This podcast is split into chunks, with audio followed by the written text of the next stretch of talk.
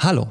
Die heutige Folge von Traditionell Unkonventionell, dem Diversity Podcast, beschäftigt sich mit dissoziativen Identitätsstrukturen. Die häufigste Ursache, fast immer, sind traumatische Erfahrungen. Wenn ihr das nicht tun möchtet, dann schaltet jetzt ab. Aber natürlich haben wir in den Show Notes auch weitere Informationen sowie Hilfsangebote verlinkt. Wir wünschen euch viel Spaß und spannende Erkenntnisse mit Folge 17 von Traditionell Unkonventionell, dem Diversity Podcast. Traditionell. Unkonventionell. Der Diversity Podcast.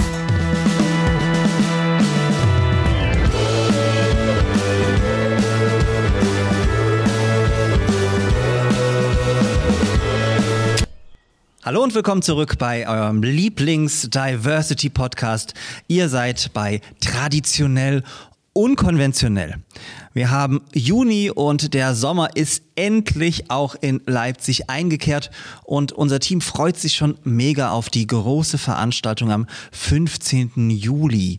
Denn im Rahmen von 30 Jahren CSD Leipzig, da gehen auch wir auf eine ganz große Bühne. Am 15. Juli von 18 bis 22 Uhr wird unser Podcast live gehen, zusammen mit tollen Gästen wie Nadja Kailuli, Fabian Grischgrad, Tommy Toalingling und vielen mehr. Aber natürlich warten wir jetzt nicht auf das große Event, bevor wir mit spannenden Gästen ins Gespräch kommen, sondern laden uns die auch hier in unsere mittlerweile nicht mehr ganz so gut klimatisierte gute Stube ein. Und da wir bei Folge 17 sind, habe ich schon einen kleinen Überblick und kann sagen, so viele Gästinnen hatte ich tatsächlich noch nie in unserem kleinen Podcast-Studio.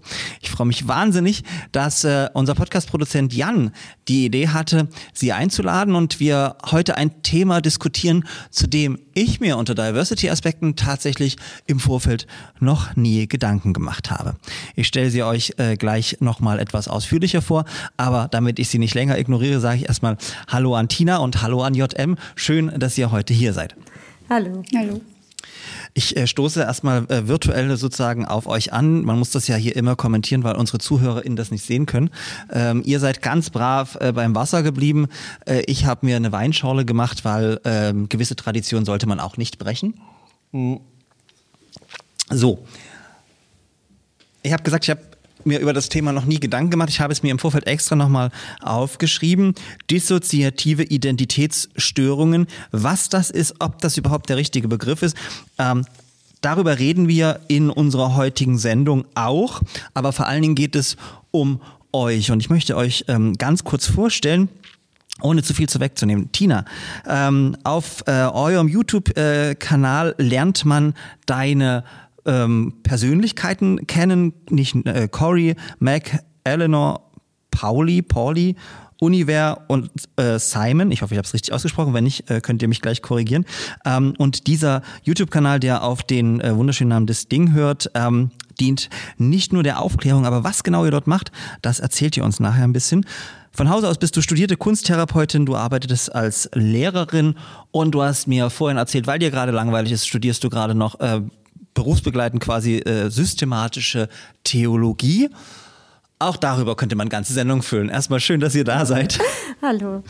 Und JM, äh, was unsere ZuschauerInnen jetzt ähm, sozusagen äh, nicht sehen können, wir haben uns äh, dafür entschieden, dass wir miteinander sprechen, aber ihr möchtet nicht gefilmt werden, was natürlich gerne von uns berücksichtigt wird. Wir freuen uns trotzdem, dass ihr da seid, ihr vier.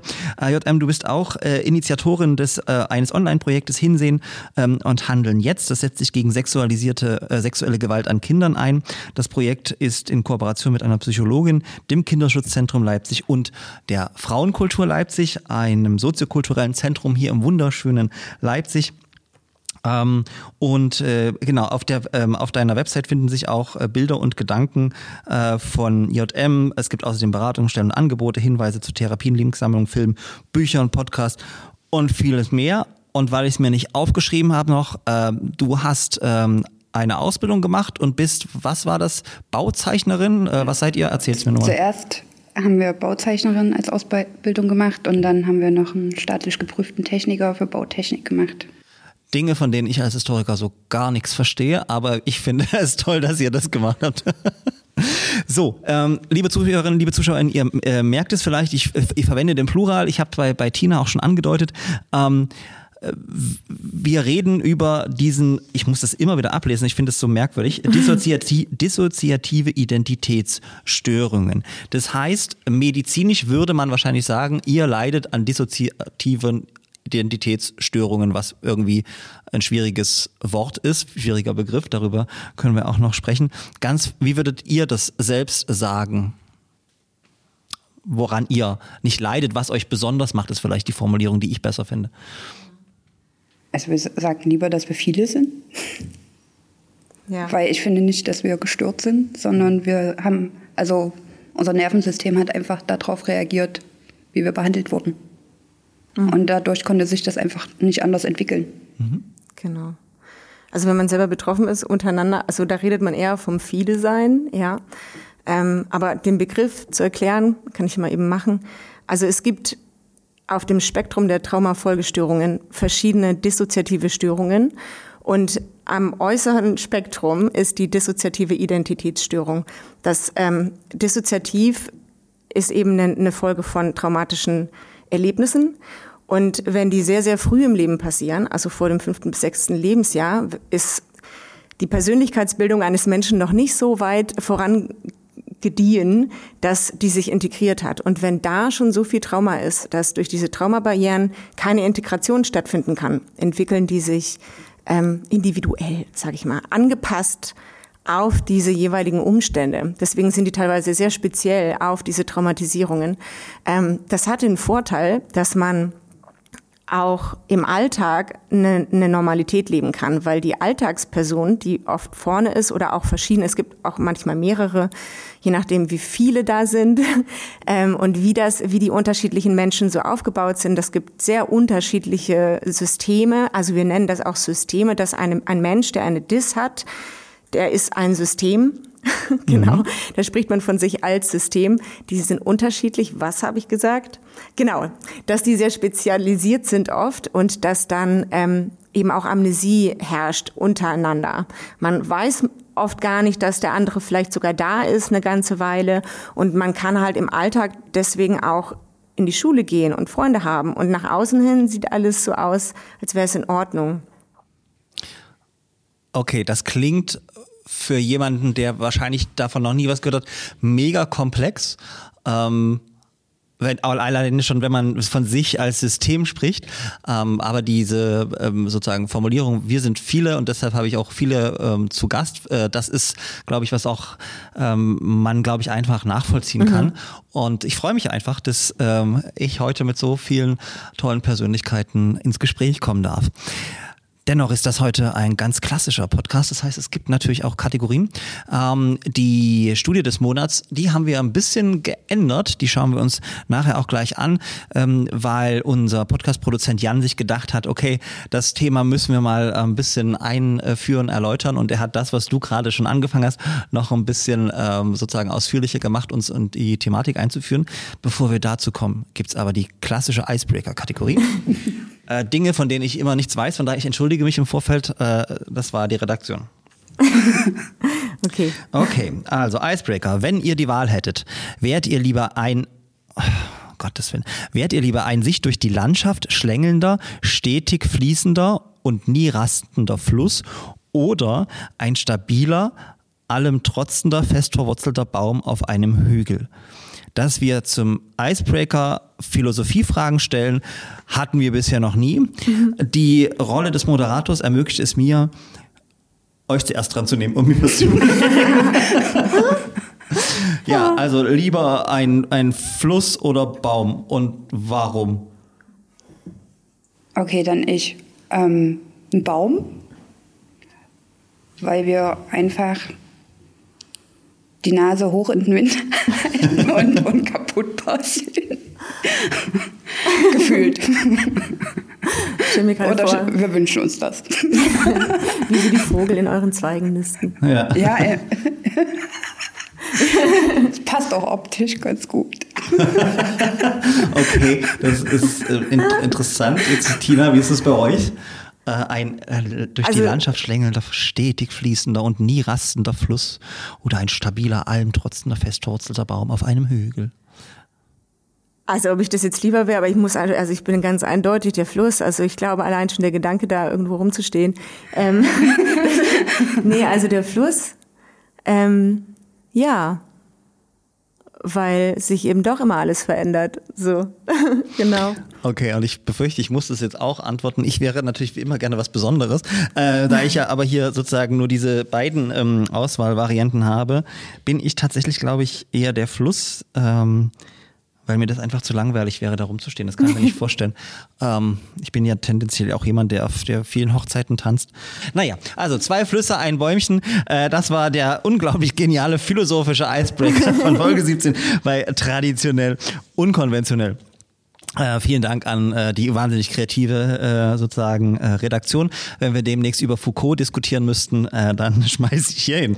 Ähm, Ihr Lieben, ich hatte es ja gesagt, äh, unser Jan hat sich die Studie des Monats äh, zu einem Input des Monats ähm, gemacht und die schauen wir uns jetzt gemeinsam an, bevor wir dann ins Gespräch kommen.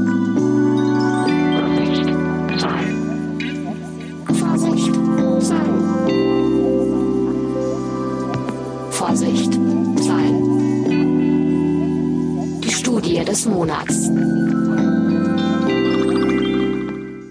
Okay, und herzlich willkommen zu einer neuen Studie des Monats, die dieses Mal gar nicht so sehr eine Studie des Monats ist, sondern vielleicht eher ein kleiner Input zu unserem sehr komplexen Themenfeld dissoziative Identitätsstörung, kurz DIS. Vorweg sei noch gesagt, ich bin kein Psychologe. Ich hoffe aber, dass ich mit den folgenden Infos eine kleine Basis für das spannende Gespräch mit unseren beiden Gästinnen liefern kann. Erstmal zum Anfang. Dissoziation kann rein vom Begriff her als Gegenteil zu Assoziation verstanden werden. Assoziation kommt aus dem Lateinischen und bedeutet so viel wie verknüpfen oder verbinden, während Dissoziation, was auch aus dem Lateinischen kommt, eher mit zerfallen oder trennen übersetzt werden kann. Die bekanntesten Formen der Dissoziation sind die Amnesie, also eine Störung des Gedächtnisses, die Derealisation.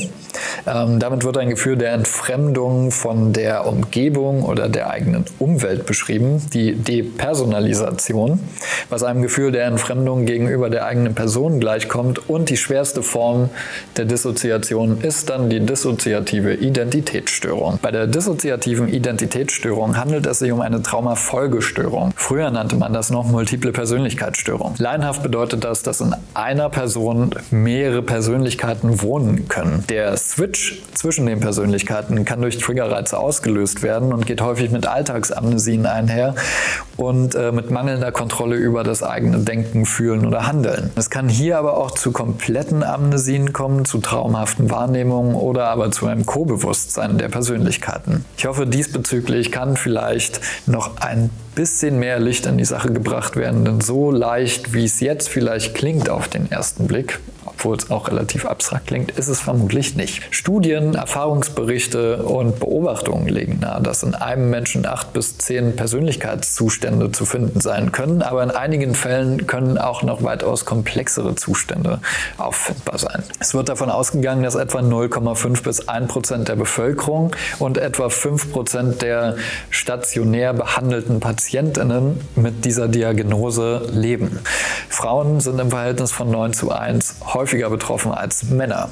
Und immer wieder wird die Dis falsch oder gar nicht diagnostiziert. Warum das so ist, liegt auch daran, dass im klinischen Erstkontakt häufig Folge- oder Sekundärsymptomatiken diagnostiziert werden oder erkannt werden. Das bedeutet im Rückschluss dann auch, dass die Dis häufig mit Depressionen, Angststörungen, psychosomatischen Störungen und Symptomen selbstverletzendem Verhalten, Essstörungen, Sucht Erkrankungen oder Beziehungsproblemen auftritt.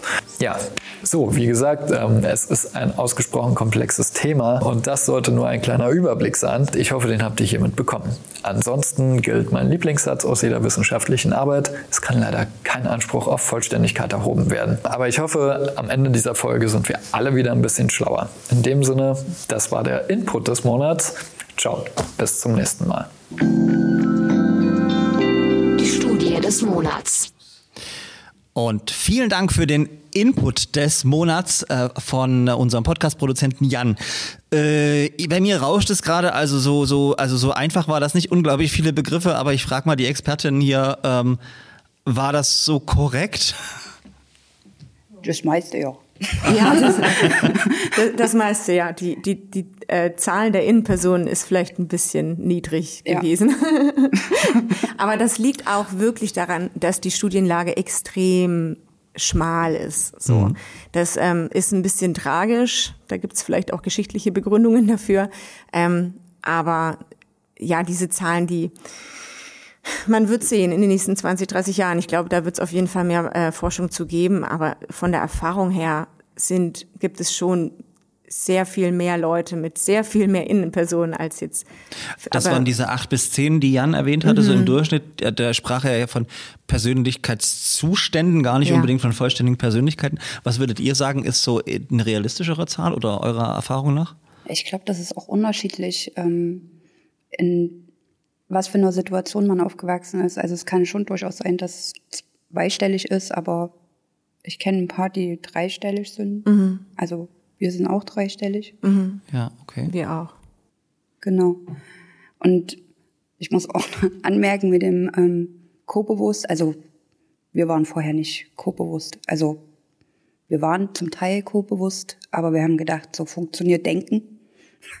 Wir haben uns halt miteinander unterhalten, wie jetzt zum Beispiel das da auf der Arbeit funktioniert und haben gedacht, so funktioniert Denken, aber das, ähm, wir waren vorher nicht co-bewusst. Also, Also das- vorher, bevor, Bevor wir in Therapie waren, genau. Also das ist jetzt erst durch die Therapie gewachsen. Okay. Und dadurch macht es natürlich leichter, weil man dann besser weiß, was man so angestellt hat. ja, ja, genau. Man muss äh, tatsächlich erst lernen, seine eigene Amnesie überhaupt zu merken. Ja. Man merkt es nicht. Also das Gehirn kann solche Sachen super tricky überspielen. Also es ist auch ganz schwer zu erklären, warum das so ist. Aber ähm, ja, man merkt gar nicht, dass man Zeit verliert oft. Ne? Und dann muss man das erst lernen. Aber ich glaube, das macht es auch so schwer, das dann ähm, richtig zu erkennen. Auch ähm, also für Therapeuten richtig zu erkennen, was. Also wir waren auch erst falsch diagnostiziert. Also Ja, da, da habt ihr, Tina, glaube ich, auch bei der, bei der Studie auch genickt und gesagt, äh, das ist tatsächlich ein häufiges Problem der Ja. Falsch- und Fehldiagnostizierung. Ja. War das, und bei euch hat dann auch erstmal falsch, Also oder? es war, was sehr schnell richtig bei uns war, ist, dass eine posttraumatische Belastungsstörung da Ja. ist, weil die hat jeder komplex traumatisierte. Und das ist eigentlich, glaube ich, unser Hauptproblem. Nicht, dass viele sein.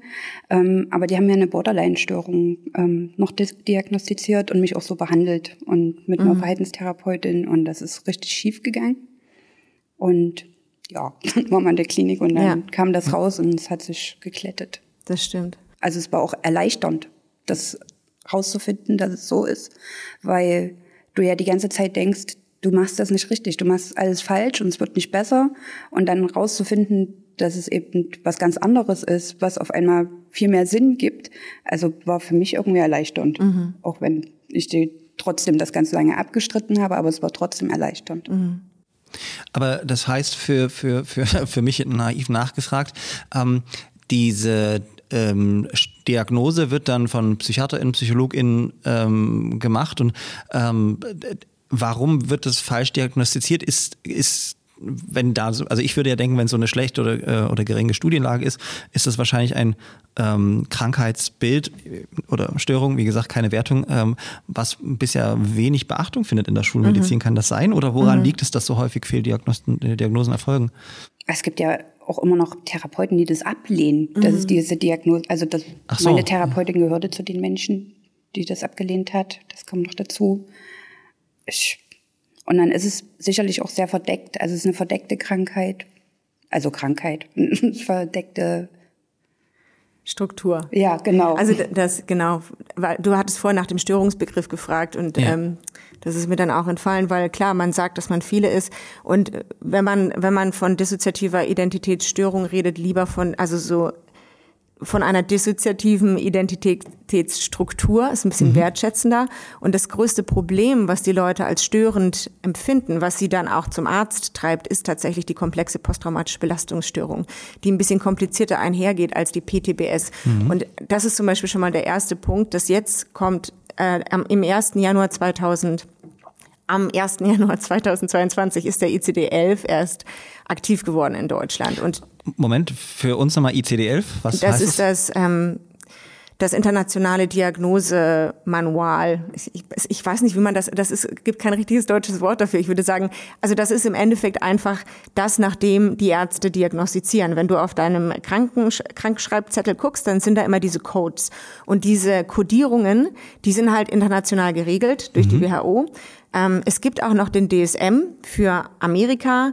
Da war das vorher schon ein bisschen besser erklärt. Aber die komplexe posttraumatische Belastungsstörung, also eine Reaktion auf langanhaltendes Trauma, also das bezieht zum Beispiel auch Menschenhandelssituationen oder langwierige häusliche Gewalt und so mit ein oder eben auch, ähm, ja, Trafficking und solche Sachen die waren, die waren dann nicht drin. Also es gab nur die normale PTBS nach Monotrauma, ähm, die ja schon gravierend genug ist und da auch in dem Rahmen dissoziative Störungen. Und es ist immer so ein bisschen so ein Stiefkind gewesen, die ähm, multiple Persönlichkeit und dann in Klammer Störung. Ähm, der Begriff ist weg, weil er immer verwechselt wurde mit Persönlichkeitsstörungen. Das ist aber ein anderes Störungsbild. Und deswegen ist das mit der Dissoziativen schon ganz gut, weil das ähm, deutet darauf hin, dass es eine Traumafolgestörung ist. Und im Endeffekt ist die DIS die Art, wie man mit der Komplextraumastörung umgeht, indem man viele ist. Das, ja, das ist natürlich kompliziert vielleicht, aber genau. Also es ist letztendlich ein Mechanismus, um mit äh, den Traumafolgeschäden ja. umzugehen. Ist ja. das richtig? Ähm, das, wir haben ja gesagt, über die, ähm, die Traumasituation äh, soll hier nicht gesprochen werden, wollen wir auch gar nicht sprechen. Ähm, mich interessiert dann aber, wenn ihr den Begriff der, des, ähm, ähm, äh, des Systems verwendet, anstatt ähm, oder Struktur anstatt von, von Störung. Ähm, Empfindet ihr das denn als Krankheit, dass ihr viele seid, oder ist es vielleicht sogar eine Stärke? Ähm, oder ist es beides? Oder wie ist es für, für euch tatsächlich? Weil ihr seid ja momentan, also ganz offiziell nach ICD-10 seid ihr quasi krank, ihr habt diese, diese Störung. Ja.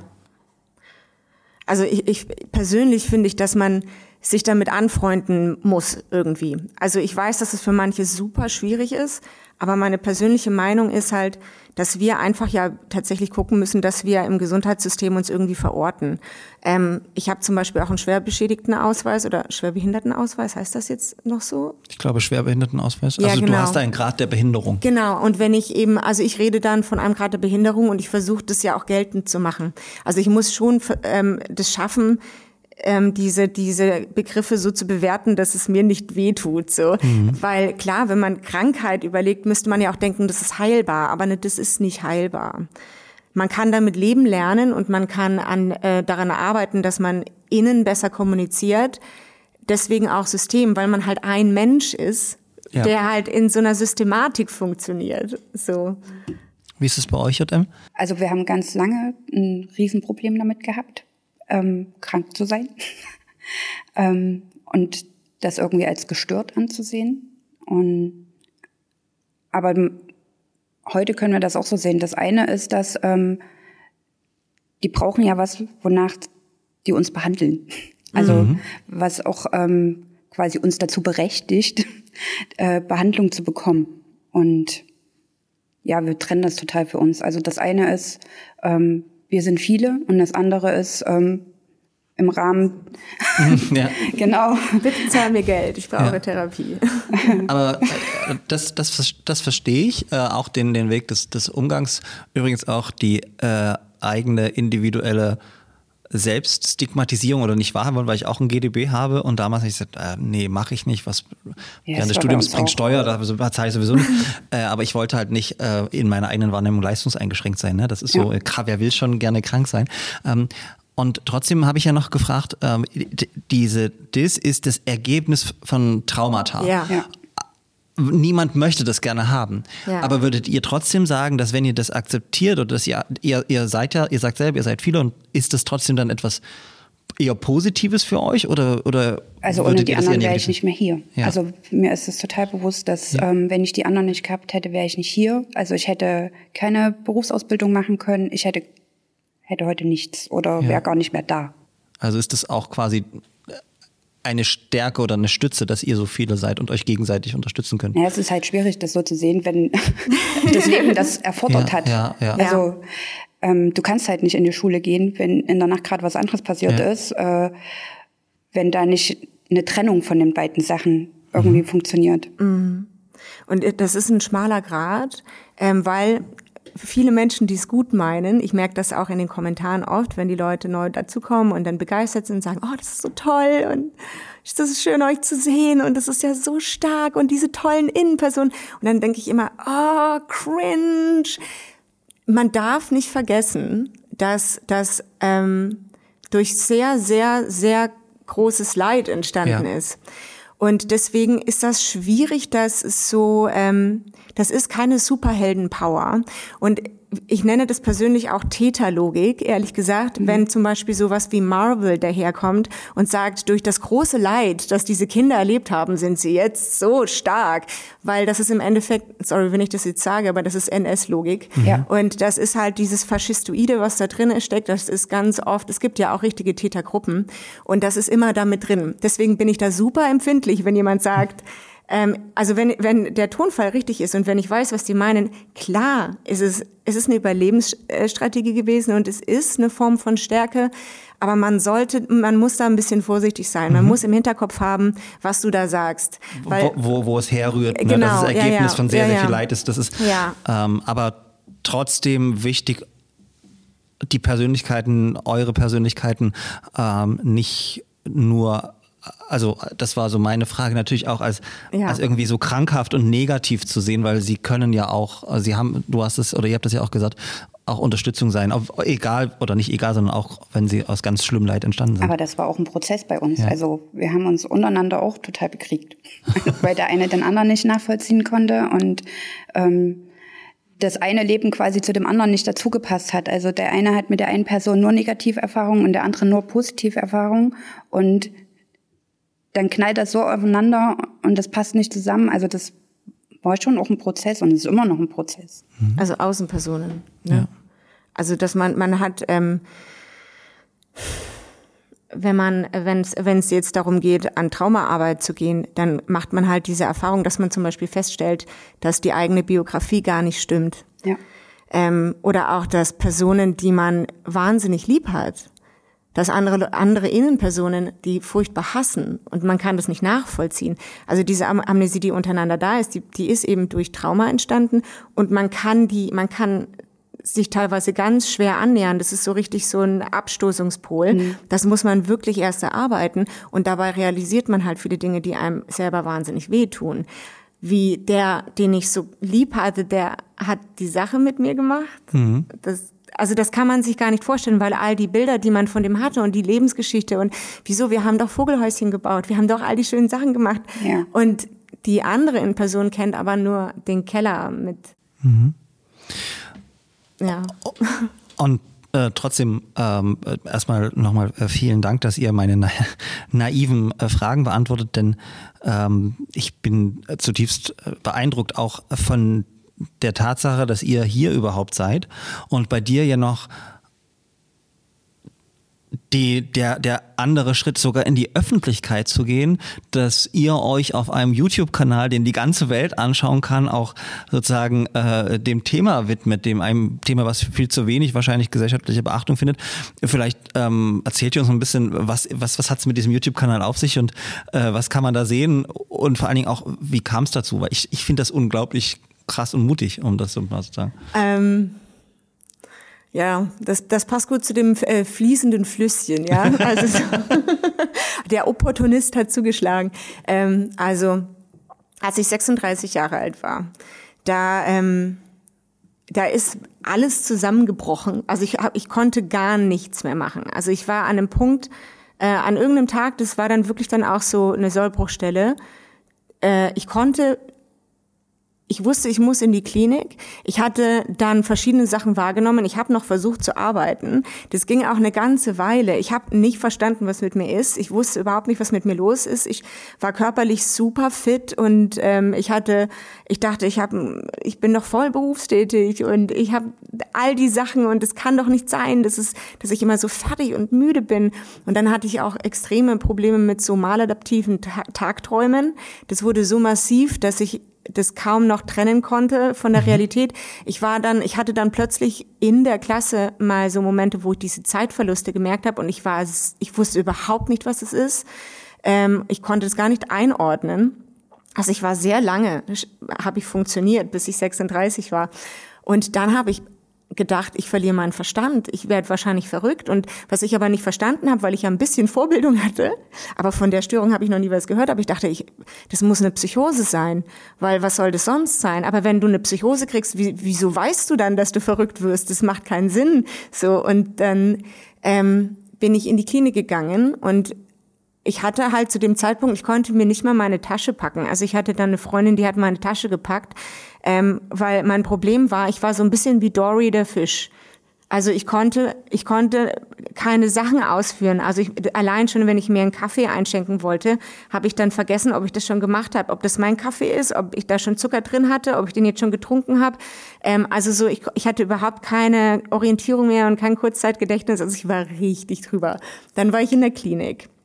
Und ähm, dann hatte ich Glück, weil die ähm, Assistenzärztin, die die Anamnese gemacht hatte, die hat eine Abschlussarbeit über die ähm, über strukturelle Dissoziation der Persönlichkeit, über die Theorie der strukturellen Dissoziation der Persönlichkeit nach äh, Niehaus und Moore und wie heißt der dritte?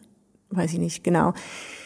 Darüber hat sie eine Arbeit geschrieben und hat mir natürlich ins Gesicht gestarrt und hatte dann schon KTP TPS, also komplexe posttraumatische Belastungsstörung, hingeschrieben, weil ich so fröhlich von den schlimmsten Sachen erzählt habe. Mir ist nicht aufgefallen, dass diese Sachen traumatisch waren. Ich hatte da keine Empfindung dazu. Das war aber schon immer so. Ich wusste, bei Partys muss man sich zurücknehmen, weil irgendwie schocken deine Stories die Leute immer. Mhm. Dabei dachte ich, ich habe doch nur die ich habe doch ganz normale Sachen erzählt. Na egal. Bla bla. Dann äh, war ich da ein paar Wochen in der Klinik und ich war so froh, da zu sein. Und dann war ich zu Hause und saß da auf meinem auf meiner Couch und da hatte halt alles, was ich dann über die DIS erfahren hatte, über YouTube-Kanäle gesehen, die alle Englisch waren. Und in der Klinik selber habe ich halt gemerkt, dass die Leute, die da sind, oftmals ihre eigenen Diagnosen gar nicht verstanden haben. Also so, ich, das, wäre jetzt eine längere Geschichte. Und da kam ich einfach drauf. Ich habe einfach dann, ich saß da und ich dachte, ja, was mache ich denn jetzt? Ich bin doch nicht kaputt. Ich habe irgendwie von, weiß ich nicht, 60 Stunden Arbeit die Woche auf null. Das war für mich irgendwie nicht akzeptabel. Und dann habe ich gedacht, ach, du kannst ja eigentlich Begriffe erklären. Und dann hat das so angefangen. Und ich glaube, hätte ich damals schon komplett verstanden, was das eigentlich bedeutet, hätte ich es wahrscheinlich nicht so schnell gemacht. Aber dann war es ja schon passiert. genau. Und dann habe ich auch gemerkt, dass ich das gar nicht so, dass ich das ganz gut kann irgendwie, dass das ganz gut passt zu mir. Und dann bin ich einfach dabei geblieben. Aber ich bin offiziell ähm, immer noch nicht arbeitsfähig und habe halt totale Probleme auch oft meinen Alltag zu regeln und so und halt eine Struktur aufrechtzuerhalten. Ich könnte tatsächlich keinen Acht-Stunden-Job machen. Das würde ich nicht schaffen. Ich kann ja auch mhm. nicht kontrollieren, an welchen Tagen es funktioniert und so. Ja. Aber mit dem YouTube-Kanal, ich mache alle zwei Wochen ein Video, da geht es weil wir reden halt über unsere Erfahrungen, die wir gemacht haben seit der Diagnose. 2018 war die. Und weil ich halt auch jemand bin, der total gerne Informationen aufsaugt und die dann so wieder, wieder regurgitated, wie sagt man, auswirkt, dann ist es so wie, keine Ahnung, das passt halt irgendwie wie Arsch auf einmal so ein bisschen. Und dann mache ich manchmal diese Infovideos und manchmal halt, was bei uns gerade so abgeht. Und ähm, habe halt gemerkt, dass die Leute, die das sehen, sehr dankbar dafür sind. Besonders gerade, wenn Leute eine frische Diagnose kriegen und richtig viel Schiss kriegen und dann halt sehen, dass ich normal aussehe. Und dann, dann beruhigt sie das wieder ein bisschen, ähm, weil sie eben auch die DIS hauptsächlich aus so Filmen wie Split kennen. Und ähm, das ist für manche Leute eine Katastrophe, weil die natürlich dann Angst haben. Ja. JM, kanntet ihr Tina äh, vor, also kanntet ihr den YouTube-Kanal vorher oder oder ähm, hast du oder habt ihr sozusagen da auch mal äh, geschaut, was es so gibt oder wie habt ihr euch dann kennengelernt? Bei uns war es so ähnlich. Wir haben die Diagnose dann irgendwann endlich gekriegt und dachten erstmal, ach du Scheiße.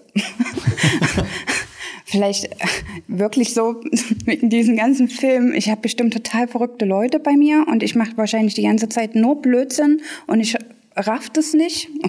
habe dann auch angefangen, irgendwie mich zu belesen und, und da eben auch total mitgekriegt, wie viele Lehrstellen es da gibt. Also ich habe gedacht, das ist eine Traumafolgestörung. Also muss es doch auch Leute geben, die sich da auskennen. Ich kam aus der Klinik zurück mit dieser Diagnose.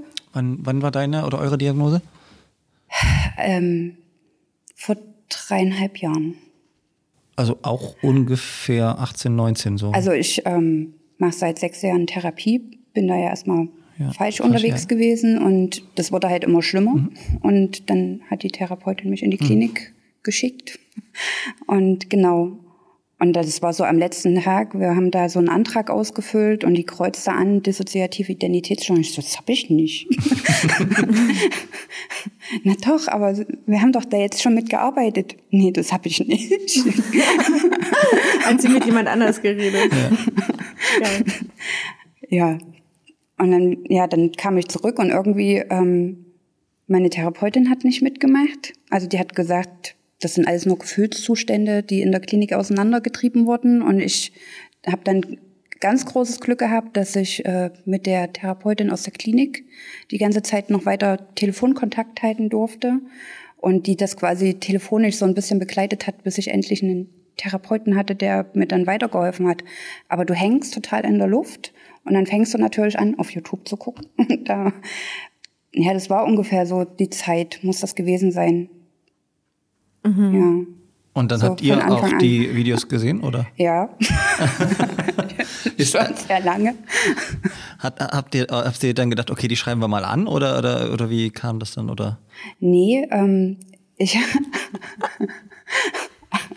ich habe irgendwann Tina angeschrieben, weil wir die Seite gemacht haben, zusammen mit Frauenkultur.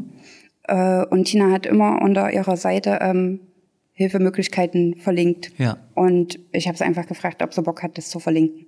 So kam Ja. das. Und dann habe ich das ausgecheckt und weil ich ja so ein Sherlock Holmes bin, habe ich gedacht, hm, ich habe da, also ich hatte diese die Anfrage für diesen Podcast schon, weiß ich nicht, letztes Jahr und ich war mal so, was?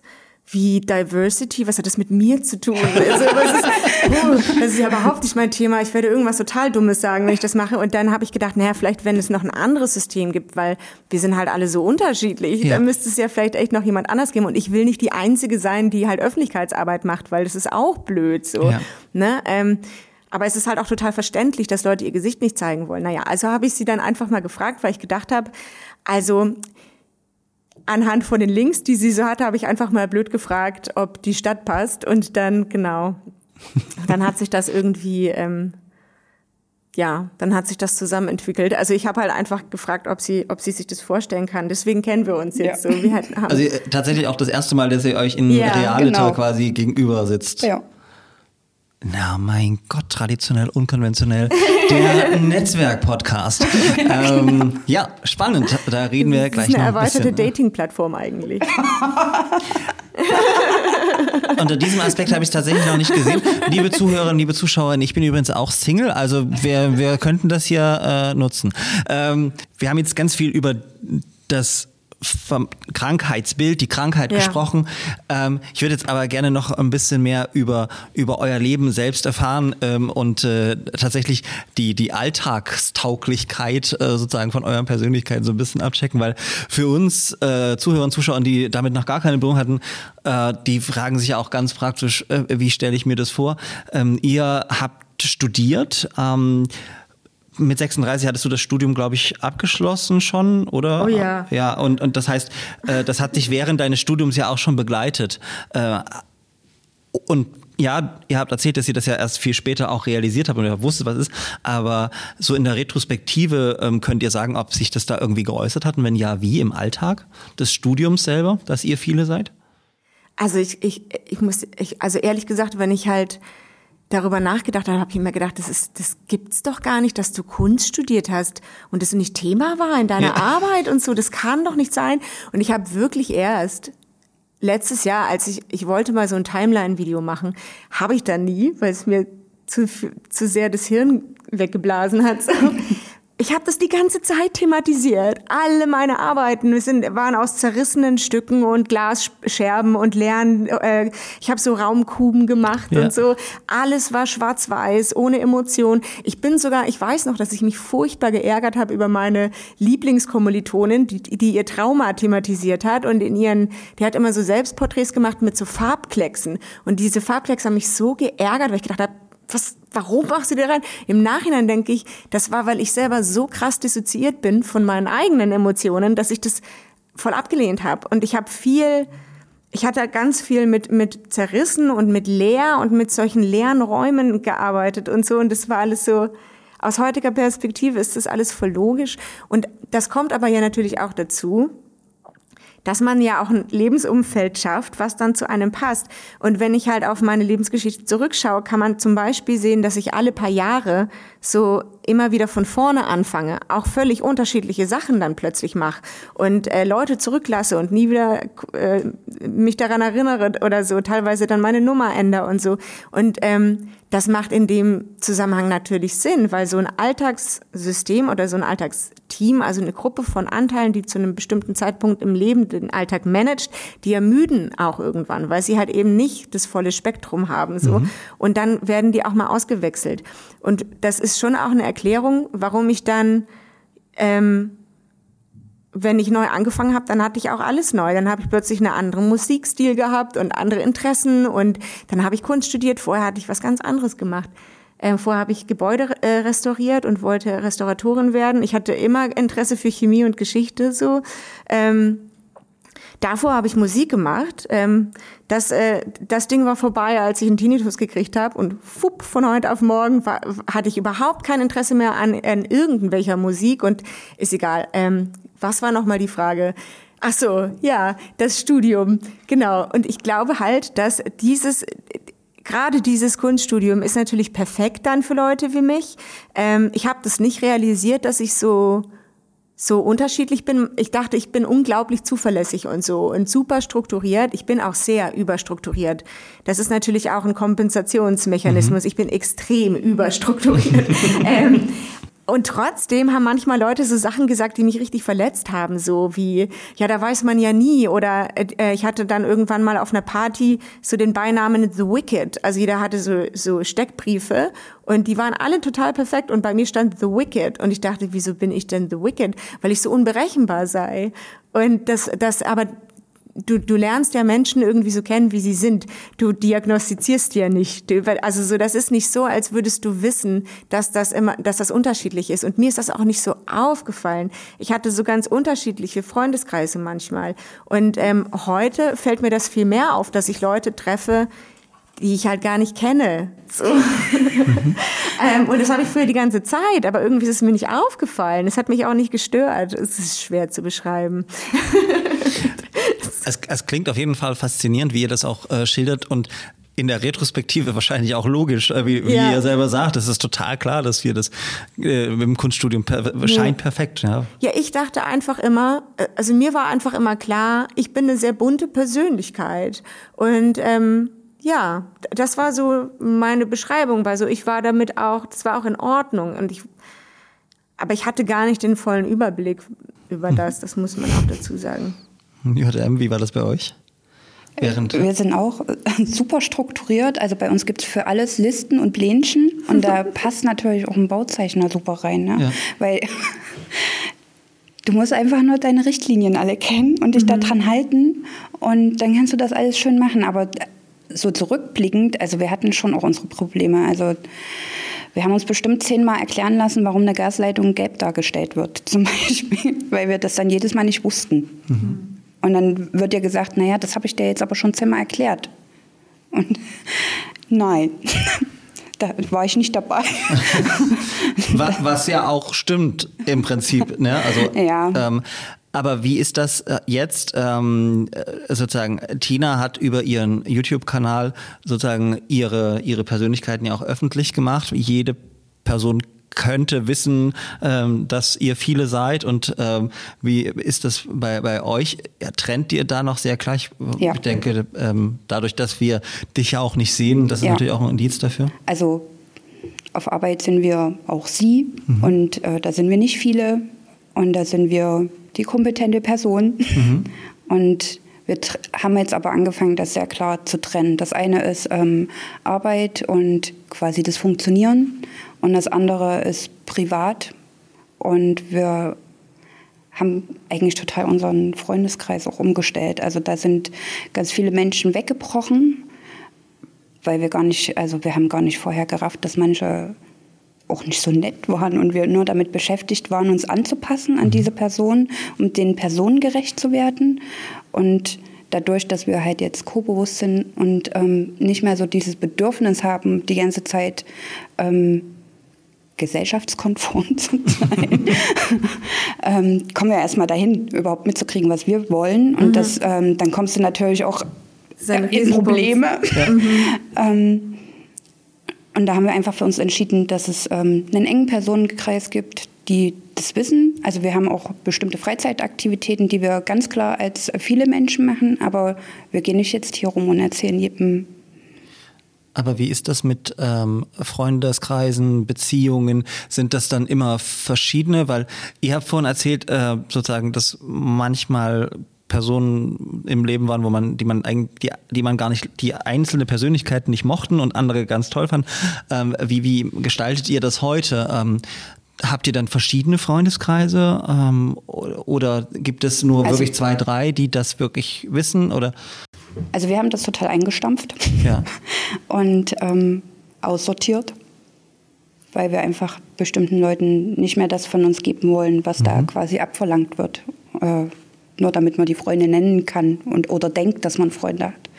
Und ja, in unserer Ehe ist ein bisschen spannend gewesen, also weil wir waren ja eigentlich schon immer so, ne?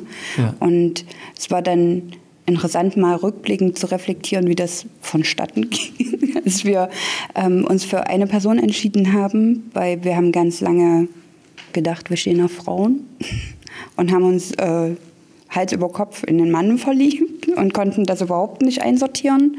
Und es gibt tatsächlich bei uns eine Person, die ist, also die hat sich einfach dafür entschieden, dass dieser Mensch ihr so wichtig ist im Leben, ähm, dass sie auf ihr eigenes Gefühl da so ein bisschen verzichtet und lieber mit diesen Menschen zusammenleben möchte und quasi akzeptiert hat, dass wir diesen Menschen geheiratet haben.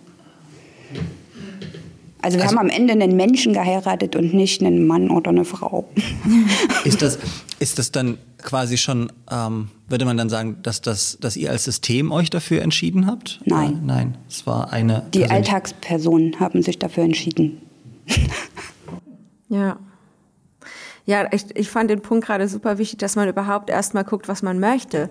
Weil wenn man kein Bewusstsein über diese, über das Viele Sein hat, dann, ähm, dann hat man wirklich kein Bewusstsein. Und dann ist das so, man ist, ich, ich möchte mal fast, ich, es ist jetzt ein bisschen überspitzt, aber es ist schon auch ein bisschen wahr. Du kannst gerne Einspruch erheben, wenn ich jetzt sage, in, in, in, in Bezug auf Beziehungen hat man, ist man fast ein bisschen kindlich ähm, und hat, man hat ja, also wenn man sich überlegt, wo das, wie man so aufgewachsen ist, musstest du dich anpassen, so. Und die Beziehungsstrukturen, die man gelernt hat, dieser Automatismus, sich anzupassen, ich fühle sehr gut, was andere Leute fühlen. Ich habe keine Ahnung, was ich fühle. Deswegen ist das so ein bisschen diese, diese Emanzipation oder so, äh, die findet überhaupt jetzt erst so richtig statt. Also so, weil das ist mir auch gar nicht so klar gewesen. Ich dachte halt, ich dachte, ich bin super flexibel und das ist halt, das, so bin ich halt. Also ich kann halt alle möglichen Leute akzeptieren. Ich habe nicht so wahrgenommen, dass ich das auf meine eigenen Kosten mache. Ähm, ich habe auch super destruktive Sachen gemacht, also auch sehr destruktiven Lebensstil in Teilen gehabt, so ne. Ähm, und ich konnte da auch nichts dagegen tun. Also es ist ja unkontrolliert im Endeffekt auch. Und wenn man sich dann wenn du Pech hast und du kommst an die falschen Personen, dann kommst du halt mega unter die Räder, weil du dich da gar nicht dagegen wehrst, weil du dich ja anpasst und du kennst ja auch den Missbrauch. So. Also es gibt sogar ja Innenanteile, die kennen Liebe nur als Schmerz. Und deswegen ist das immer ein bisschen riskant und man, man muss dann, wenn man diese Diagnose hat, dann kommt man früher oder später an den Punkt zu sagen, okay, was ich mein Leben gerade, wenn ich das anschaue, was davon ist eigentlich richtig und was nicht und was möchten wir? Also so, wo soll es hingehen? Und dann geht die Arbeit los. So, das ist so ein bisschen, ja. Ähm, ich habe heute, also durch, dadurch, dass ich das öffentlich gemacht habe, sind die meisten Menschen weg. Also das, das ist auch nicht so, dass die jetzt aggressiv irgendwie geworden wären, ähm, aber sie sind halt nach und nach verschwunden. Vorher war es halt, ne, du hattest halt, als was hat man mich gekannt, als Lehrerin und aktiv in der Gemeinde und ähm, äh, bunter Hund, super freundlich aufgedreht und so. Die Leute haben auch immer anders, also ich bin, ich lebe sehr isoliert, ich habe nicht viele Freunde, hatte ich noch nie. Ich habe Schwierigkeiten, be feste Beziehungen einzugehen. Ich weiß nicht, wie man das macht, so. Mhm. Ähm, und war immer so total verhaltensfixiert. Was muss ich jetzt machen, dass ich nicht schon wieder komisch bin? Das ist aber auch so eine Trauma, Problematik, dass man dieses, diese Idee hat, man ist ein Alien, man ist anders, man hat keine Kontakte, ist irgendwie einsam, kann aber nicht erklären, warum. Ähm, und plötzlich ist alles wieder scheiße und man zieht weiter. Also es ist so ein bisschen ähm, ein Teufelskreis. Genau. Von daher, die Freunde, die ich jetzt habe, die wissen darum, größtenteils. Und dadurch, dass ich momentan gar keine, gar keine Arbeit habe, ähm, gibt es jetzt auch keine Arbeits Tina-Version so ungefähr. Ich, ich habe halt auch Scheu, zum Beispiel bei meinem alten Arbeitgeber, wir haben uns einvernehmlich getrennt. Der hätte mich nicht unbedingt gefeuert oder so, ne? Ähm, aber ich war halt so, ich weiß nicht, wie ich dahin zurückgehen soll.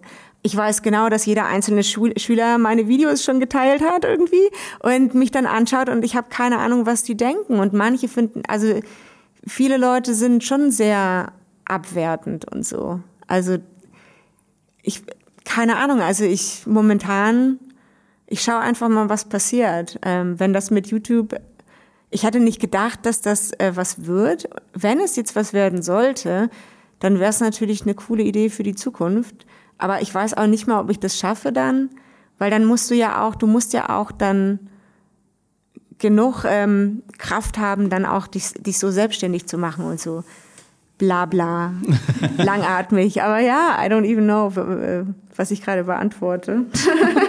ich, ich, also fand ähm, sozusagen die Gedankengänge ähm, auch, auch äh, sehr, sehr nachvollziehbar. Also von daher ähm, auf, auf den Alltags, auf die Alltagssituation, ähm, auf äh, das Knüpfen von Beziehungen ähm, zu, so zu reagieren. Und das ist schön für mich, dass man euch auch, dass ihr so offen seid, dass man euch auch in dem Antwortprozess folgen kann, weil ihr ja selber auch gerade geschildert habt, wie wichtig es ist, sich selber erstmal als System und die eigenen mhm. Bedürfnisse zu kennen.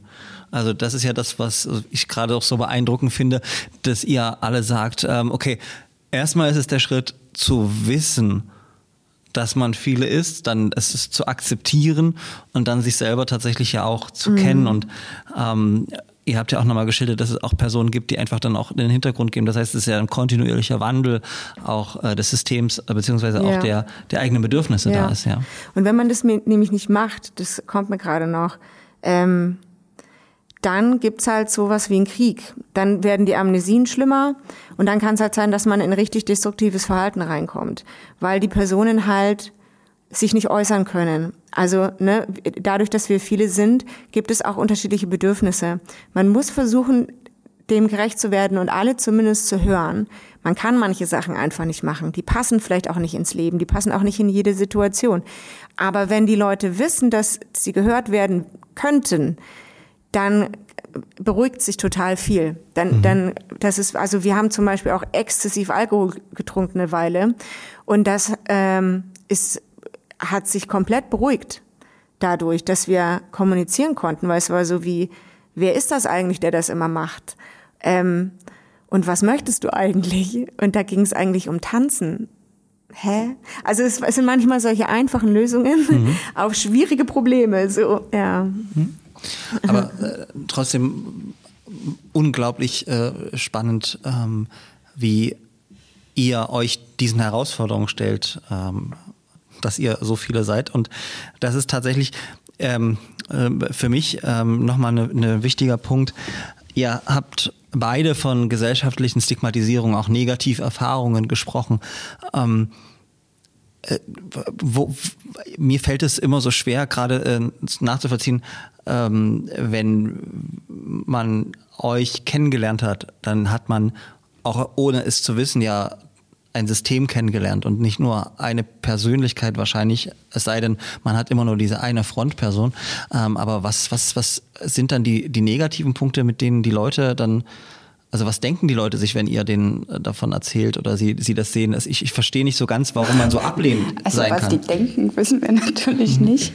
Aber ich glaube, es überfordert auch die Leute. Also ich weiß nicht, ob ich da irgendwie zu nachsichtig bin oder so, aber es überfordert die Leute.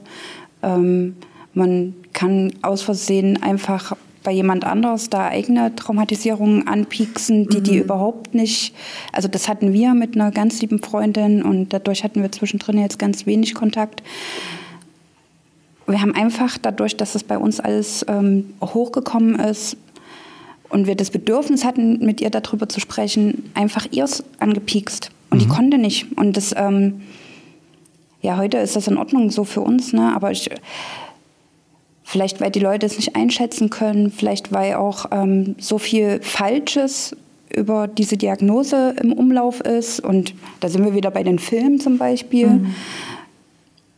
Also, an, Ja. ich, also wissen tue ich das nicht, weil ähm, so wie Tina schon gesagt hat, die Leute, die sagen dir nicht, du bist scheiße und gehen einfach, sondern die gehen einfach ohne was zu sagen. Also die verschwinden einfach. Ja, der Grund der Überforderung kann natürlich, ähm, kann, kann natürlich auch sicherlich ein, ein, ein Grund sein, warum man äh, sozusagen dann den Kontakt abbricht. Aber, aber vielleicht auch die Unsicherheit. Ich meine, ähm, ich war ja auch ehrlich im Vorfeld, dass ich gesagt habe, ich habe noch nie Kontakt mit äh, ähm, Menschen gehabt, die, also äh, mir es bewusst kommuniziert haben. Ich Ja, habe ja, ich ich habe ja auch gelernt, sagen, ähm, äh, wir alle haben ja mehrere Persönlichkeitsstrukturen, beziehungsweise ich habe vielleicht nur mit einzelnen Frontpersönlichkeiten zu tun gehabt. Ähm, und ähm, deshalb werde ich vielleicht auch Dinge falsch sagen, falsch aussprechen, aber trotzdem ist es ja wichtig, dass man offen ist. Und ich merke bei euch beiden, dass das ja so ist. Und von daher fiel, fiel es mir so, kam es mir so schwer in den Sinn zu sagen, okay, wenn man ganz normal mit jemandem befreundet ist und dann man davon erzählt, okay, ich habe jetzt diese Diagnose, wir sind eben viele und ähm, dass Ja. das für mich kein Grund wäre, jemanden irgendwie nicht mehr im Leben zu haben. Das ist irgendwie das, der Hintergrund meiner Frage gewesen. Naja, vor allen Dingen, weil man ja eigentlich schon immer so ist. Ja, Also ja, das genau. ist so, wo ich, also das ist immer so, wir haben uns ja nicht verändert, nur dadurch, dass es jetzt bewusst ist. Es Mhm. war ja vorher trotzdem auch schon so. Ihr, ähm, ihr habt äh, über, über eure Ehe ähm, äh, in so einem Nebensatz äh, gesprochen. Wir haben gedacht, wir stehen eigentlich äh, auf, auf Frauen, äh, haben dann aber eine männlich gelesene Person geheiratet, weil ihr euch in diesen Menschen ähm, verliebt habt.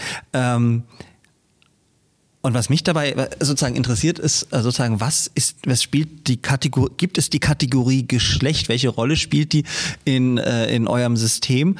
Ähm, auch bei euch, Tina, gibt es Namen, die würde man wahrscheinlich als männlich oder weiblich lesen. Ähm, aber wir sind ja so unglaublich binär geprägt. Bricht, bricht das bei euch komplett auf oder, oder wie ist das bei euch? Also ich würde mich jetzt als komplett weiblich. ähm, ich weiß aber, dass es äh, die Jungs bei uns gibt und ähm, die haben da tatsächlich, also ich, wir wussten das vorher nicht, dass das ein Problem ist. Es ist durch unseren Sport jetzt aufgekommen, weil in diesem Sportverein man einfach sagen darf, ähm, wie man gerne benannt werden möchte. Und da war eine Person, die meinte, dass er ähm, kein Pronomen hat. Ja. Und das hat eine riesen Diskussion bei uns ausgelöst. Und wir dachten, das ist kein Problem, weil ich meine, das ist ja total normal, dass wir, wir werden immer mit dem Vornamen angesprochen, schon immer. Und, aber wir sind vielleicht jetzt auch einfach an einem anderen Punkt, wo es dann doch wichtig geworden ist, ähm, dass die anderen mit beachtet werden. Und es ist einfach klar, dass im Sport sind ganz viele Jungs dabei und die fühlen sich auch so. Und da wird dann noch alles irgendwie weggemacht, weil die das stört. Ähm, ja, und ja, ich, also ich glaube, für die ist es am schwierigsten mit uns. Aber ich So, frage wenn die im nach. Körper sind. Also die sind, glaube ich, auch gar nicht so richtig manchmal, also nicht so richtig im Körper drin. Ich kann das gar nicht richtig erklären. Das ist wie wenn die nur im Kopf dann sitzen, weil die den Körper so ablehnen. Das heißt so. aber, diese Persönlichkeiten sehen sich sehr eindeutig als weiblich oder männlich. Also es ist Mhm. nicht, also nicht so, dass das gar keine Rolle spielt. Nee, für die spielt das schon eine Rolle, ja. Okay. Aber die denken, glaube ich, meistens nicht drüber nach. Also wenn du dir jedes Mal drüber nachdenken würdest, dass du gerade in einem weiblichen Körper drin steckst, dann würdest du ja die ganze Zeit kotzen. Okay. Wie ist es bei euch, Tina? Ich finde die, die Frage mega schwierig, weil das ein Thema ist, was ich überhaupt nicht mit mir in Verbindung bringe. Also Genderfragen, weil dasselbe wie vorher. Es ist so eine, eine Prak also das ist ja irgendwie praktikabel. So. Also man findet das dann so vor. Man fragt sich nicht nach Befindlichkeiten. Aber das kann halt einfach sein, dass es entweder meine Uninformiertheit ist, weil ich mich mit dem Thema nie auseinandergesetzt hat, weil wir uns zu wenig, äh, vielleicht respektieren wir uns auch nicht, I don't even know. Ähm, ich kann halt nur sagen, dass wir das im Alltag nicht als praktikabel wahrnehmen, wenn wir diese Frage überhaupt in den Raum stellen, weil das passt auch nicht zu. Also wir sind eine Frau. Ich weiß, dass, ähm, dass also die innere Repräsentanz ist sehr unterschiedlich. Da gibt es auch nichtmenschliche Individuen. Da gibt es ähm, Männer und Frauen ähm, und verschiedenes anderes. So. Ähm, das ist auch nicht immer so in Stein gemeißelt. Und ähm, wenn jetzt, wenn Mac im Körper ist, funktioniert der Körper wirklich extrem anders. Also so, das, das kann man auch messen, solche Dinge. Ne? Also da, da gibt es auch Interess da gibt es tatsächlich auch ein paar wenige interessante Studien dazu. Ähm, da verändert sich schon auch viel. Aber ich, ich kann halt nicht sagen, dass wir je sowas hatten wie diese ähm, so diese typische Dysphorie. Was ich schon erlebe, ist, dass wenn andere, ähm, wenn zum, ich, ich habe sowas mal in einem Video gehabt durch Zufall, weil Corey im Körper war und dann ja schon immer diese Videos aufgenommen hatte und sowas. Also sie, sie wusste ja schon, wie der Körper aussieht und so, aber sie hat von sich innen ein ganz anderes Bild. Sie sieht anders aus, hat, ist, war zu dem Zeitpunkt damals zwölf, Sommersprossen, rote Haare, ähm, hatte sich von einem Eichhörnchen emporentwickelt. so. Das ist jetzt nicht so, als wäre es alles super in der, in der physischen Realität verhaftet. Und als sie dann aber dann vor der Kamera stand und äh, eine Publikumsfrage beantwortet hat, war sie so, äh, ich weiß gar nicht, um was ging es denn da? Ob sie, was sie sieht, wenn sie in den Spiegel guckt. Und dann war sie so, na ja, und Dings, und also ich weiß ja, wie wir aussehen. Und dann guckt, hält sie so ihre Hände so vors Gesicht und plötzlich kriegt sie, ich weiß, ich habe das, ich, also ich habe das ja gesehen auf dem Video, wie sie völlig zusammengezuckt ist, weil sie noch nie unsere Hände angeschaut hat und gedacht hat, so, oh mein Gott, das sind überhaupt nicht meine Hände und so. Also das ist, das ist nicht so, als würde man an sich so runterschauen und das wirklich sehen. Manchmal sieht man auch ganz andere Sachen. Also vielleicht kennt man es ein bisschen von Leuten, die sagen, dass sie, dass sie ähm, Anorexie haben zum Beispiel. Wenn sie das Gefühl haben, sie sind wahnsinnig dick und sind aber super dünn. Sowas haben wir auch manchmal, nicht in allen Teilen oder so. Also ich habe zum Beispiel schon auch echt Probleme mit dem Körper, weil mein, also Tinas inneres Bild ist total asexuell und deswegen wäre ich gerne super dünn und alles weg. Aber wir haben auch richtige Frauen, wenn zum Beispiel, das ist für mich aber alles so traumabezogen, wenn, wenn äh, die Frauen im Körper sind und ich mit denen co-bewusst bin, das ist für mich extrem schwer, weil ich dann plötzlich dieses, dieses Weibliche so fühle und das macht mir, wird mir ganz schlecht von so. Ähm, Deswegen trenne ich das vielleicht so von der klassischen Genderfrage, weil ich halt auch nicht hergehen will und sagen will, ihr habt ja alle eine Traumastörung. Ich weiß, ich habe eine. Also, ähm, I don't know. Ich glaube, dass es vielleicht nochmal andere Sachen sind.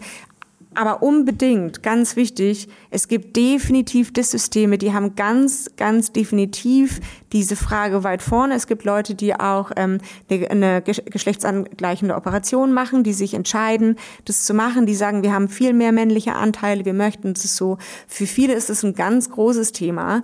Ähm, und da fühle ich mich einfach auch nicht wirklich als die, diejenige Person, die das gut repräsentieren kann. Da weiß ich zu wenig drüber.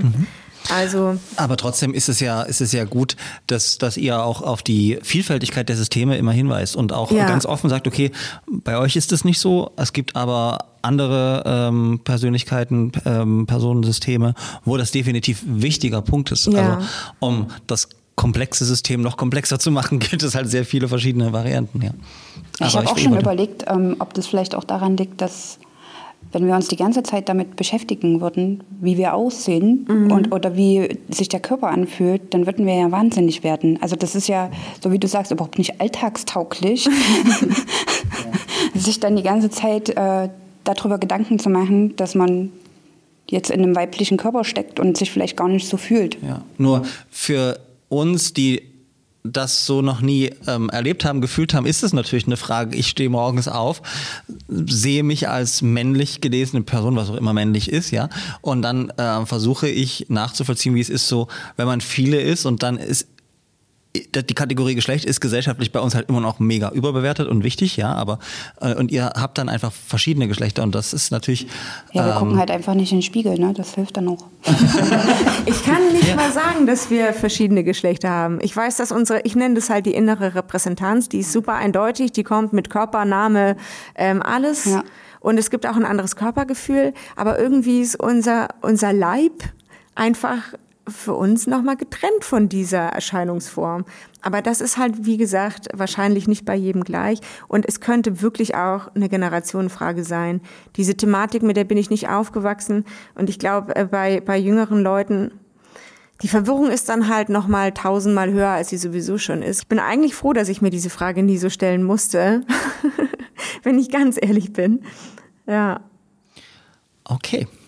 Vielen Dank äh, dafür. Ähm, wir haben unsere FollowerInnen bei Instagram gefragt, ob sie Fragen an euch haben äh, zum Thema und äh, wir haben uns sehr gefreut, dass es offensichtlich ein großes Interesse an euch gibt und deshalb ähm, möchte ich jetzt die Gelegenheit nutzen, unsere äh, Fragen unserer FollowerInnen mit einzubauen.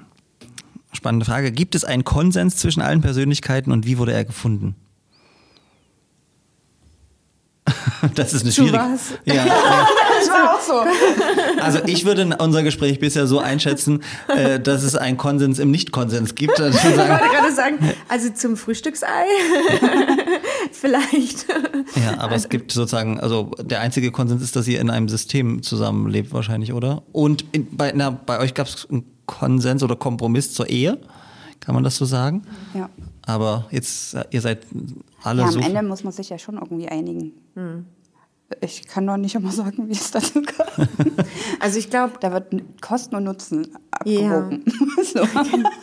Stimmt, das ist so, ich, äh, same. Aber das ist, weil wir Alltagspersonen sind. Ja. Und Alltagspersonen, vielleicht mal so als Charakteristikum für eine Alltagsperson, die sind, die denken sehr linear und praktisch und wenig emotional vertüttelt, so, ne? Deswegen ist es so ein bisschen, whatever. Aber Deshalb so Konsens, strukturiert auch mit Ja, vernünftig. Ja. das ist so sehr ty- typisch irgendwie. Aber ähm, hier Konsens. Ich dachte gerade, okay, es gibt auf jeden Fall den Minimalkonsens, dass wir entschieden haben, uns nicht zu schaden. Ähm, schon gar nicht bewusst und auch bei, ähm, bei fragwürdigen Situationen zu überlegen, was wir machen. Dass wir zumindest Kontakt miteinander haben. Ähm, das ist auf jeden Fall eine heftige Entscheidung. Das, das äh, ist nicht selbstverständlich. Ja. Das passt vielleicht gleich auch zur ähm, nächsten Frage. Du hast ähm, ähm, das Thema Alkohol habt ihr auch angesprochen. Ähm, wissen alle, dass sie sich in einem, dass sie sich einen Körper teilen und ähm, gehen sie mit dem Körper gleichermaßen gewissenhaft um? Also zum Beispiel hinsichtlich körperlicher Gesundheit, gesundheitsschädliches Verhalten wie Rauchen, besonders viel Alkohol trinken, wenig Bewegung und so weiter. Nein. Also ja, sie wissen alle, dass sie sich einen Körper Nein. teilen. Nein, wissen sie auch nicht. Okay. Also man, man weiß ja gar nicht, also man kennt gar nicht alle, das Ja. ist das Erste. Und die sind auch teilweise in ganz unterschiedlichen Stadien. Es gibt Innenpersonen, die sind nicht sprachfähig und, in, und infantil und so. Manche sind schlafen auch. Also es ist so, es ist wirklich nicht so, als wüsste jeder. Es ist nicht jeder eine voll es ist auch so gemeint, das zu sagen. Natürlich ist jeder eine Persönlichkeit in seinem Umfang, aber halt auch teilweise Na, wir nennen das Fragmente. Also Ja. es sind dann nur Fragmente, die quasi nur für die eine Sache und Ja. da ist gar nicht vom, also auch ohne das irgendwie runterreden zu wollen, aber da ist gar nicht das Bewusstsein für mehr da. Ja, oder So, dass wir überhaupt also- erwachsen jetzt sind und dass wir Ja. 2022 haben. Ganz besonders, wenn sie noch voll in irgendeinem so Traumading drin hängen. Die denken, also wenn sie rauskommen würden, die würden wahrscheinlich, die wären, die denken, es ist 1987 und du musst den ersten Mal erzählen. Also so, nee. Was war die Frage? also nee, es ist Wissen nicht. Sie was? wissen nicht wissen nicht voneinander und Ja. äh, sie gehen nicht gleichermaßen fürsorglich mit dem Körper um. Ja, Ja. genau. Okay. Es, auch vor allen Dingen, weil da gibt es auch natürlich große Meinungsverschiedenheiten. Was, also, was ist denn überhaupt wichtig oder was ist überhaupt gesund und, und so. Das, ähm, ist, Ja, so unterschiedlich wie wir auch äh, untereinander sind. Ja. Ähm, haben die verschiedenen Persönlichkeiten unterschiedliche Freundinnen? Also mag die eine Persönlichkeit XY gar nicht, während die andere sie aber ganz gut leiden kann? Haben wir auch schon so ein bisschen äh, mal äh, diskutiert. Freundschaft ist äh, schwierig, aber für, bei euch, Emmy, habt ihr auch einen kleineren Kreis? Ich kann gar nicht, also ich kann das gar nicht so richtig sagen, weil ja automatisch die Personen da sind, die mit dieser Person im Kontakt sein möchten.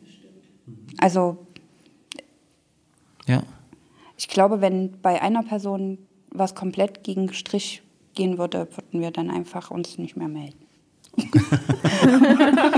Okay. Taktikschnecke. ähm, die nächste Frage haben wir, glaube ich, geklärt. Was halten eure Persönlichkeiten von Gendergerechtigkeit? Ähm, das äh, das ähm, haben wir ja gerade sehr ausführlich diskutiert, wie das mit dem Geschlecht äh, und den Innenpersönlichkeiten ist. Ähm, ja, eine, eine Praktik äh, zum Alltagsfrage, ganz schön. Äh, macht eine Persönlichkeit manchmal Blödsinn, was eine andere Persönlichkeit ausbaden muss? Oh ja. Okay, hier haben wir unterschiedliche Antworten. Nein, das war der pure Sarkasmus. Ja. Ja. Habt ihr da jetzt konkrete Situationen im Kopf? Weil es klang jetzt gerade so voller Überzeugung. ja, muss man nicht mehr über Das nachdenken. ist totaler Alltag. ja, okay.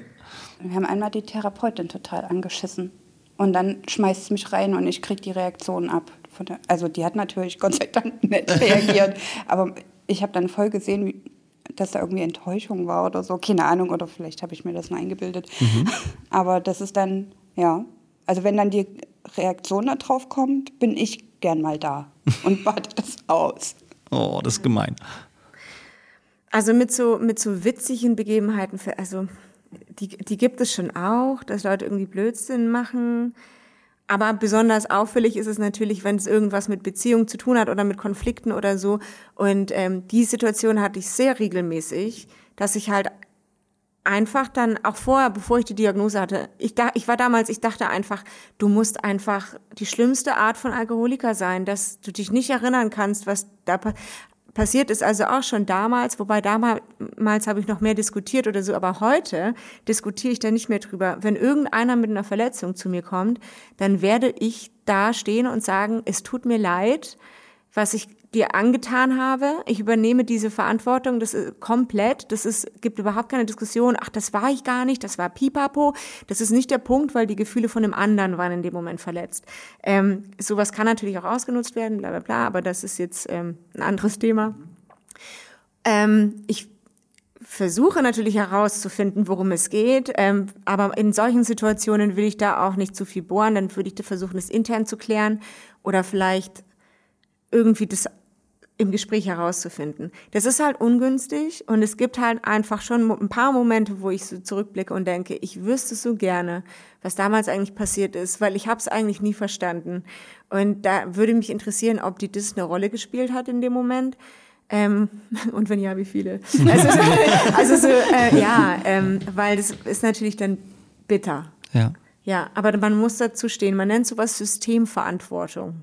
Ein Konsens. Also Systemverantwortung. ihr habt den Konsens, dass ihr als System die Verantwortung übernehmt, auch für die Handlungen des individuellen Teils des Ja. Systems. Okay. Ähm, wieder eine Alltagsfrage, äh, spannend tatsächlich. Äh, wie sieht eure Einrichtung bezogen auf die Wohnungseinrichtung aus? Hat da jede Persönlichkeit ihren Beitrag geleistet oder gab es da eine Persönlichkeit, die den Hut auf hatte? Die ändert sich halt öfters, ne? Wird angepasst. Euer Mann muss da aber auch, äh, also der kommt dann abends nach Hause und dann ist da ein neues Bett da, nee, oder? nee, also gerade haben wir uns sehr viele Pflanzen uns zugelegt. ja. Muss er jetzt halt mit durch. Ne? Muss er halt durch. Und wie ist es bei euch, Tina? Also ich glaube, man stellt man darf sich das nicht so vorstellen, dass man, ähm, dass man von jetzt auf gleich immer alles so krass heftig ändert und so. Das ist schon alles auch fließend. Das ist schon so ein ähm, manchmal, manchmal wo, warte mal, neulich hatte ich mal sowas, wo ich dann dachte, was? Wie konnte mir das je gefallen? Wie schrecklich. Und ich wusste aber genau, dass letzte Woche war ich total begeistert davon. Was war das nochmal? Und ich dachte, oh, perfekt, das mache ich jetzt so. Und dann gucke ich es mir wieder an und ich denke mir, hä? Was ist das? Schmeiß es raus halt. Also so, das passiert schon mal, ja. Ähm, Aber ich glaube, auch bei Einrichtungen geht es auch wieder um so Sicherheitsgefühl. Ähm, alles muss irgendwie am selben Platz sein und es ist auf jeden Fall schon recht bunt. Aber ich hasse Sachen zu sammeln und ich hasse Sachen zu suchen. Ähm, ich, ich vergesse sowieso so viel. Es wäre eine Katastrophe, ja. wenn die Sachen nicht ordentlich ja. wären. Also so von wegen überkompensieren. Ähm, ja, ich weiß nicht, wer das eigentlich gemacht hat. Wir waren mal super minimalistisch, hatten alles weiß mit nur Holzboden und einer Matratze. Und jetzt haben wir so unsere Wände mit Blumen angemalt und lauter so weiße softe Couch überall und so. Eigentlich ist mir es viel zu viel, aber wie es dazu kam, weiß ich auch nicht. Ich glaube, es ist auch, ähm, also wir kaufen uns jetzt ja auch nicht dauernd neue Möbel. Ja, ja genau. Das aber es ist halt ein, ähm, wir haben ganz lange permanent umgeräumt. Ne? Also irgendwie so alle drei Monate wurde dann die Wohnung umgeräumt. Also es musste alles anders stehen. Und jetzt, jetzt haben wir es aber schon ganz gut so. Und wir haben so eine Ecke, die uns gehört, wo wir malen und so. Und die sieht natürlich ständig anders aus. Das ist quasi so der Ort, wo, wo wir eskalieren dürfen. Damit das nicht zu krass. Letzte Zuschauerinnenfrage, ähm, spannende Frage auch nochmal äh, zum Alltag. Äh, wie kommunizieren die unterschiedlichen Persönlichkeiten miteinander? Oder tun sie das überhaupt? Boah, das ist total unterschiedlich. Also manche sprechen miteinander und manchmal kriege ich wie nur Bilder eingeworfen, die mir irgendwas sagen sollen. Und irgendwie drinnen können die aber miteinander sprechen. Das ist nur irgendwie, wenn das nach vorne zu mir kommen soll. Ich weiß nicht, wie das bei euch ist. Ähm, das ist auf jeden Fall ein Riesenthema. Jetzt, äh, wie kann ich das denn jetzt klein halten? Ähm, also wenn Innenpersonen innen miteinander reden, wenn sie Kontakt miteinander haben, nicht jeder hat Kontakt mit jedem, auch durch Traumabarrieren ähm, oder wahrscheinlich auch durch Sympathie. Es gibt durchaus Leute, die wissen voneinander, aber die mögen sich halt einfach nicht so. Ähm, wir haben auf jeden Fall so etwas, das nennt sich innere Welt. Das ist in unserem Fall ein, eine Welt. ich habe bis jetzt nur, ähm, ich sage mal, eine Landschaft gesehen. Äh, es gibt aber auch verschiedene Ebenen da drin. Ähm, bei verschiedenen Betroffenen ist das unterschiedlich. Manche haben sowas auch gar nicht. Manche haben vielleicht auch ein Zimmer oder ein Haus, wenn sie weniger sind. Ähm, bei uns ist es auf jeden Fall vielleicht auch ein Planet, vielleicht auch mehrere. Aber ich kenne halt nur diese, diese eine Landschaft äh, die ist schon sehr üppig. Und da leben die drin. So.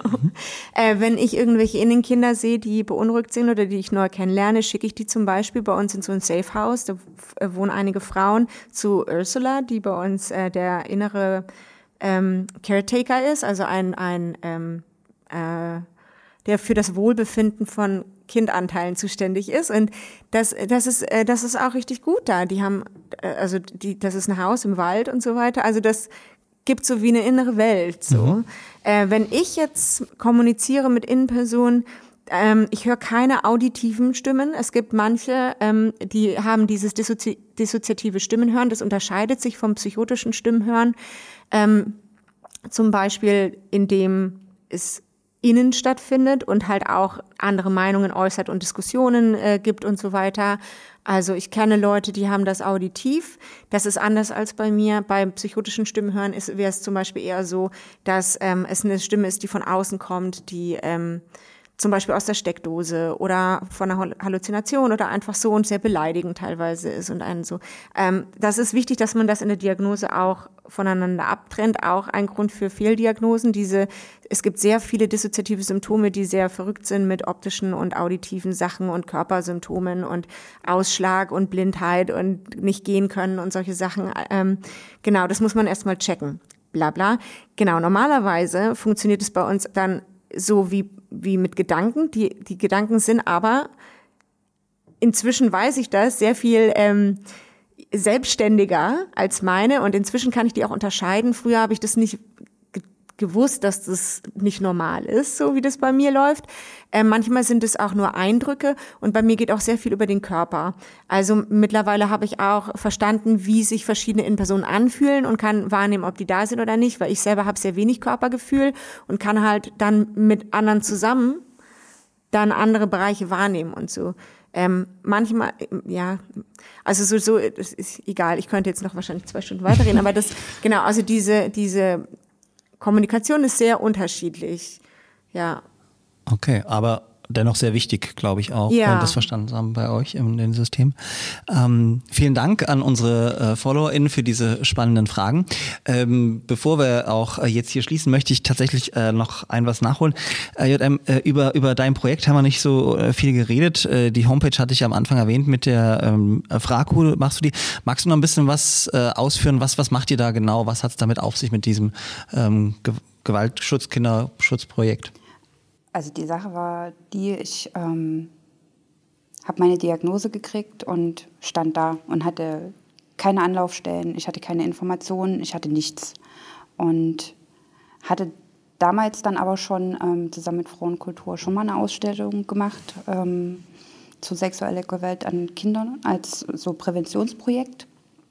Und war dann zwei Jahre später wieder mal an dem Punkt, dass ich Wut hatte überall, dass es scheiße ist, ähm, dass man immer dasteht und irgendwie nicht weiß, wo man sich hinwenden soll, dass man um alles kämpfen muss, man muss um Therapiestunden kämpfen, man muss darum kämpfen, dass die Leute verstehen, was das ist. Ähm, du musst das, du kriegst nur Ablehnung damit, wenn du einen Therapeuten zum Beispiel suchst. Und du also gerade am Anfang verstehst du dich ja selber überhaupt nicht und verstehst nicht, was mit dir los ist. Und dann bin ich halt wieder bei Frauenkultur aufgeschlagen, weil ich weiß, dass die einfach toll dort sind und offen sind für so Projekte. Und wir hatten zusammen geguckt, ob es hier in Leipzig schon irgendwas gibt, eine Beratungsstelle oder irgend sowas oder eine Selbsthilfegruppe, ähm, wo über das aufgeklärt wird. Und haben wir festgestellt, dass es das natürlich nicht gibt. und ja, dann haben wir hin und her überlegt, was man machen könnte und sind aber relativ schnell bei dem Punkt gelandet, dass Gewalt ja schon wo ganz anders losgeht. Also dass dissoziative Identitätsstörung eben wirklich nur das Ende des Spektrums ist und dass es eben an einem ganz anderen Punkt schon losgeht. Und durch meine Therapie weiß ich verschiedene Sachen mittlerweile wieder, wo ich heute denke, da waren so viele Menschen, du warst auffällig an bestimmten Punkten und es gab die Möglichkeit für diese Menschen was zu tun. Es gab zum Beispiel eine Nachbarin, die, da war der Vater ausgezogen und ein halbes Jahr später steht die da und meint so, es ist jetzt immer so schön ruhig bei Ihnen. Ihr Mann ist wohl endlich ausgezogen. Die hätte auch schon mal beim Jugendamt anrufen können, dass da vielleicht was nicht hinhaut oder so. Ne? Und das, das, ich verstehe es einfach nicht, also wie man das hinnehmen kann. Und deswegen fand ich, ist es wichtig aufzuklären, was passiert denn da? Was hört die denn da?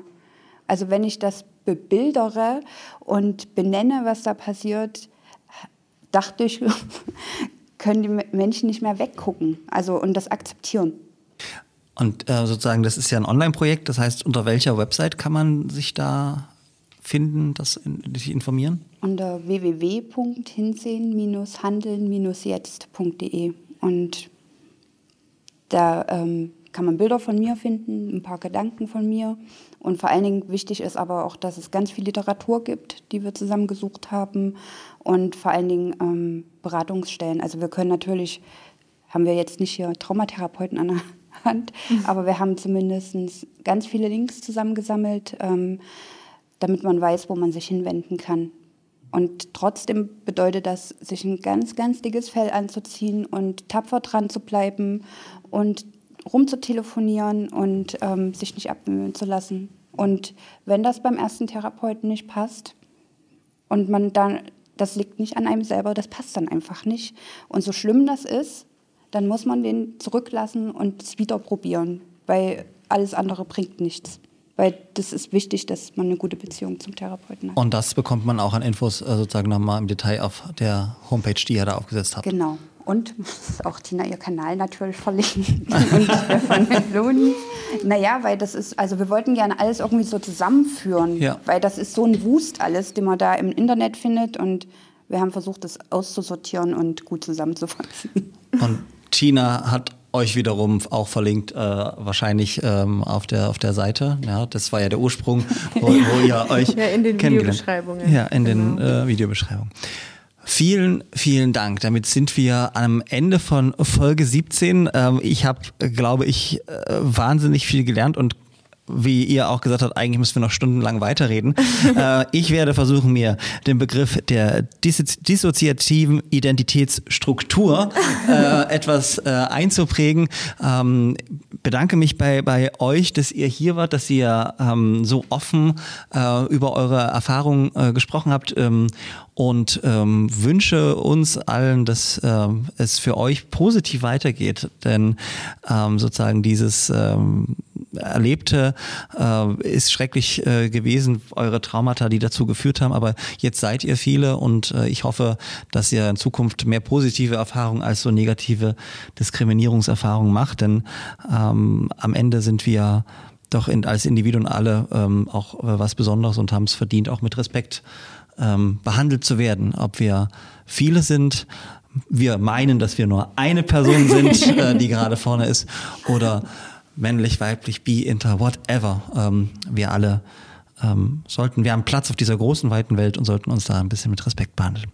Liebe Zuhörerinnen, liebe ZuschauerInnen, das war Folge 17 von Traditionell Unkonventionell, eurem einzig wahren Diversity Podcast. Ich wünsche euch jetzt einen wunderschönen Sommer und wir sehen uns bei der nächsten Folge oder am 15. Juli live auf dem Augustusplatz in Leipzig. Traditionell. Sensationell, der Diversity Podcast.